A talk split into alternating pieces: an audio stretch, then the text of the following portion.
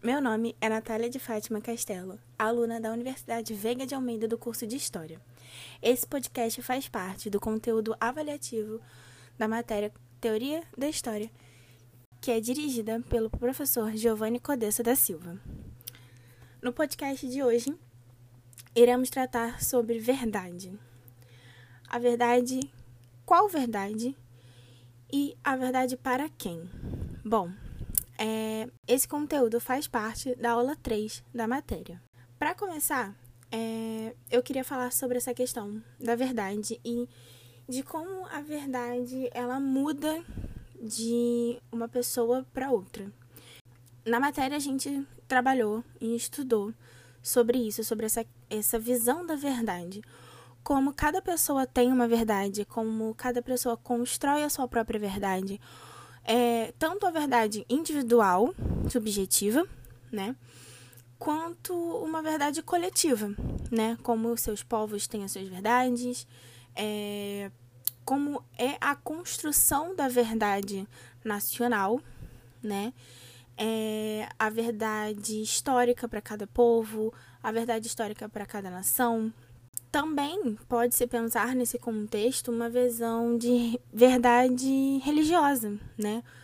Um exemplo muito forte, muito grande que a gente tem hoje, hoje só, não só hoje, né? Mas há umas décadas, é a Igreja Católica, né? A gente pode até fazer uma referência ao período da Contra-Reforma, aonde a Igreja Católica vai lá e reafirma todos os seus dogmas. E dogmas nada mais é do que uma verdade, né? É a verdade incontestável da Igreja Católica. Bom, é, continuando nesse processo de verdade, de construção da verdade, de construção de uma história, é, a gente vai puxar mais para o lado dos índios, ou melhor, dos ameríndios, né? Das, é, dos povos originários, né? Focando aqui no Brasil, a gente vai utilizar do texto Traumas e Travessias, a Alteridade Ameríndia e as Fronteiras Simbólicas da Nação. Escrito por Rita Oliver Godetti, é, que ela vai tratar exatamente sobre isso. Ela vai tratar alguns pontos é, da vida dos povos originários e da mestiçagem que o nosso povo traz. É, vai tratar da cultura ameríndia, de como ela era vista, de como foi a construção da história brasileira em cima dessa história ameríndia, é, como ela foi retratada ao longo da história e como ela é vista hoje. Bom, para começar, alguns pontos que ela situa no texto é, eu achei muito fundamental para que a gente trouxesse para nossa discussão. É, ela traz algumas coisas que são muito verdades e que ao longo do texto, conforme eu fui lendo, é, eu fui percebendo essa situação e eu fui é, me encontrando com a minha realidade, me encontrando com aquilo que eu vivo, com o meu dia a dia e com as coisas que eu escuto e que escutei, que aprendi a vida toda, principalmente até mesmo dentro da escola, na minha época de formação escolar. É, então, assim, a gente traz aqui uma construção da, da história nacional, né? É, essa construção de um modelo cultural, essa construção de uma coisa homogênea, é, essa construção. É, primeiramente, a gente já começa a nossa história brasileira de uma maneira completamente equivocada, né? Nós começamos a nossa história como uma descoberta, um novo mundo. A Europa nos descobriu, o português descobriu a América. E hoje nós sabemos que isso não faz o menor sentido, né? Porque não foi uma descoberta. Se já existia alguém aqui, não foi descoberto nada, né? Na real foi uma invasão, na realidade, né? É uma invasão que eles promovem, né? É... Então isso já é uma construção que logo que a gente entra na escola, que a gente vai começar a estudar Brasil, a gente estuda o descobrimento do Brasil. E olha que coisa equivocadíssima para ter um livro de história para a gente ensinar para nossas crianças. Isso é o primeiro ponto que quando eu comecei a ler eu já trouxe isso para o pensamento do texto e realmente ela vem e trata isso, né? A imagem inaugural da nossa consolidação cultural, da nossa história é a descoberta e não a invasão que realmente aconteceu, né? É, um outro posicionamento que ela traz no texto é essa visão da mestiçagem. O nosso povo é mestiço. O nosso povo é uma mistura. Não que não seja, mas a nossa base é o ameríndio. É realmente os povos originários. É realmente um indígena, né? Então, esse modelo cultural ocidental, esse modelo cultural europeu, que quebra, que bate de frente com a cultura ameríndia, que bate de frente com a cultura originária do nosso povo, né? Bom, mais à frente no texto, ela vai trazer sobre, sobre essas questões de identidade nacional mestiça, é, é, é, essa continuidade de um modelo ocidental, né? Essa, essa visão de homogeneidade brasileira, da sociedade brasileira, de, e trazer essa questão de ah, e o índio é burro, o índio trocou ouro por uma roupa, o índio trocou o pau-brasil é, por um espelho de bolso, por um relógio.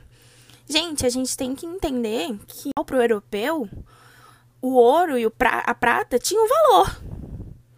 Mas para o índio que não tinha essa visão é, deturpada já, que não tinha essa visão é, de capitalismo, não tinha essa visão para o ouro e para a prata. As coisas que o português, né, que o europeu trouxe para o Brasil, era muito mais novo para ele do que o ouro e a prata que ele tinha ali, do que o pau-brasil que ele via ali. Então, assim, a, a gente não pode menosprezar o ameríndio e os povos originários é, é, taxando eles como, é, como pessoas burras e pacíficas e pessoas que não lutaram pelo seu próprio local, que não lutaram é, para defender a sua honra ou defender o seu, o, o seu território. Não, pelo contrário. Eles lutaram sim, eles iam à, à frente disso. Né? Mas, novamente, a construção social, a construção de uma identidade nacional faz com que o europeu seja o inteligente, o maioral, o bambambam, bam, bam, e o índio é aquele que é secundarizado, é humilhado e etc. Mais à frente, é, a gente tem no texto também, ela traz essa questão de ficção brasileira contemporânea. O que seria isso? Como o índio é retratado na nossa literatura? Como o índio é tratado dentro da nossa memória cultural. Como, como os povos ameríndios e como os povos originários, como os indígenas, é, são tratados dentro dessa coletividade, dessa verdade nacional, né? As memórias, como isso é tratado, né? Por um bom tempo e ainda ainda é um pouco, né? É banalizado, ainda é negligenciado, né? Como se a cultura indígena não valesse de nada, como se a cultura indígena não fosse a nossa cultura. Isso ela traz muito, a Rita traz muito isso no texto, mostrando como é, é, a construção europeia foi gigantesca no nosso território, foi gigantesca na nossa construção nacional. A nossa construção nacional ela é basicamente toda guiada é, e, e montada em cima de uma coletividade que não existe. Que, assim, eles negligenciam o tempo todo a história latino-americana, a história dos povos originários, colocando eles em segundo, terceiro plano, e colocam as conquistas europeias, a conquista de como o povo europeu que chegou aqui, que descobriu a América, é, moldou esse país, moldou essa nação, como nós, né, é, europeus, chegamos aqui e demos roupa para o índio. Isso ainda a gente escuta. Eu mesma escuto é, de muitas pessoas dizendo: Ah, tá defendendo o índio? Queria que tivesse assim até hoje, andando pelado por aí. Quem disse que se a gente tivesse. Se a gente não tivesse sido descobertos, entre aspas, pelo português, pelo europeu, a gente ainda estaria andando de. sem roupa ou com tanguinhas? Quem disse? Quem disse que seria assim? E se fosse, qual era o problema? E se o mundo fosse o contrário? E se o mundo não tivesse essa visão eurocêntrica e tivesse uma visão mais voltada pro, pro uma visão mais voltada para o mundo ameríndio. Como seria esse mundo? Lendo, lendo o texto da Rita, eu fiquei com isso na cabeça, sabe? Eu trouxe as coisas do meu dia a dia junto pro texto e eu fiquei pensando muito nisso. Como, como seria se a visão fosse o contrário? Né? Eu acho que isso é, é uma, uma coisa que a gente precisa pensar mais, né? Ela novamente traz aqui a figura mística do índio, né? Do, do índio que usa as plantas para curar, que usa as forças da natureza. É, por exemplo, a gente tem muito disso. Eu não sei se vocês já escutaram isso, mas. Ah, quer que faça chover? Então faz a dança da chuva. E aí você fica tipo. Tá. Você sabe o que significa? Você sabe se isso é parte da cultura de um povo, de um povo originário? Sabe, eu acho que é talvez banalizar demais, mistificar demais a história do povo originário, dos povos originários, na real, é, e banalizar muito isso, deixar isso muito como uma coisa assim, ah, os selvagens faziam isso, os rebeldes faziam isso, como uma marginalização dos povos ameríndios, né? Ou seja, tem até uma passagem que ela diz assim: esse tipo de produção literária põe em questão as fronteiras culturais internas à nação, denunciando o processo de marginalização dos ameríndios transformados em estrangeiros de dentro.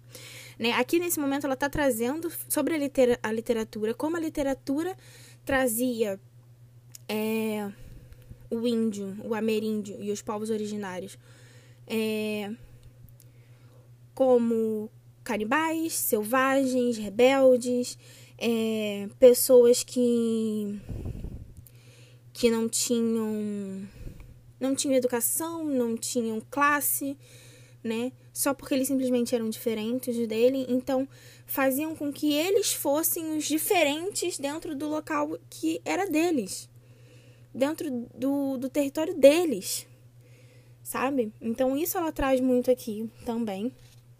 É ela traz também que a maioria dos romances que reconstruíam essa memória, essa história, é, criava uma ideologia hegemônica, né? Alguns escritores traziam a história ameríndia é, já como uma forma de discutir essa identidade, essa alteridade. Outros traziam como algo de paródia, algo para ser engraçadinho, para fazer brincadeira com isso. E outros misturavam os dois, tentavam fazer crítica, mas ao mesmo tempo fazer uma crítica é, meio que piadista, né? E nem sempre dando a real importância é, para o índio, real importância que os povos originários merecem e precisam ter na nossa história.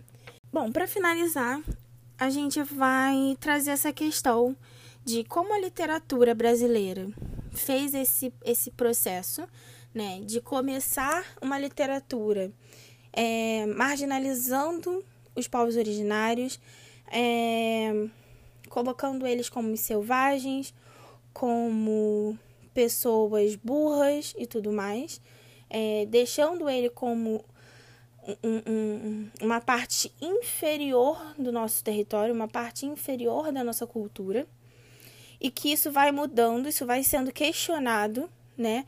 Conforme o tempo vai passando, né? Durante os séculos, principalmente século XX e século XXI, né? Isso começa a ser questionado, começa a entrar numa questão de, opa, peraí, é, talvez o índio, o povo, o, os povos originários não sejam, é, não mereçam essa marginalização toda. Vamos, vamos trazer eles mais para perto. Vamos, vamos, vamos entender essa visão deles. Tirar essa visão europeia e trazer a visão do, do, dos povos originários.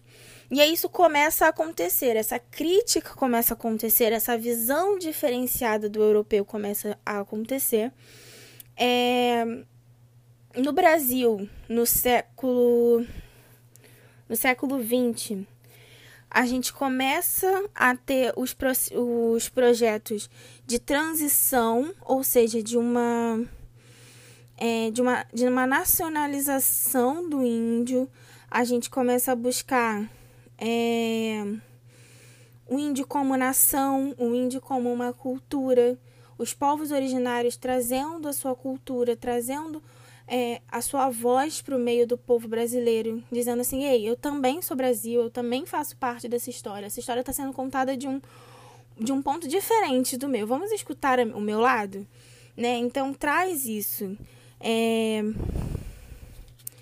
é como se eles, tra... eles voltam para o ponto que eles deveriam estar sempre. É, e de várias maneiras. Bom, a literatura começa a mudar né? A visão do, da, do povo brasileiro, da sociedade brasileira, começa a mudar, né? Começa a ter uma valorização diferenciada da cultura indígena, né? Ainda não é como deveria ser, mas assim, as pessoas hoje já enxergam os povos originários de uma outra forma. Boa parte da população já entende que não é mais descobrimento, é invasão. Já conseguem enxergar é, os povos originários os povos ameríndios é, com um olhar de ah, não é o selvagem, mas sim o verdadeiro brasileiro, né? Construindo essa essa verdade nacional de eles sim são os verdadeiros brasileiros. Isso também acontece dentro da política de proteção, né? Então, assim, políticas de, de reservados para as populações indígenas, para os povos originários estarem ali e tentarem manter as suas culturas, né, da maneira mais próxima às realidades deles, né? Então isso vem acontecendo. A Lei 11.645 é, é, que traz essa visão de a base educacional tem que incluir no seu currículo é, a história e cultura afro-brasileira e indígena, ou seja, o ensino dessa, dessa, dessas culturas se torna obrigatório na base nacional, né, curricular. E isso é fundamental porque realmente ajuda a trazer esse, esse foco de é, marginalização, tira o foco da marginalização e traz eles com um foco de, olha, a visão que se passava antes tem que ser esquecida. Não é essa visão que, ele, que a gente tem que ter deles. É essa aqui, ó. Eles existem sim, eles têm uma cultura muito rica e eles sim são a base da nossa população. Eles sim são a base da nossa história nacional. Eles sim são a nossa identidade. Bom, é, eu vou ficando por aqui. Eu espero que vocês tenham gostado do podcast. Eu espero que tenha dado para colocar a cabecinha para pensar. E é isso.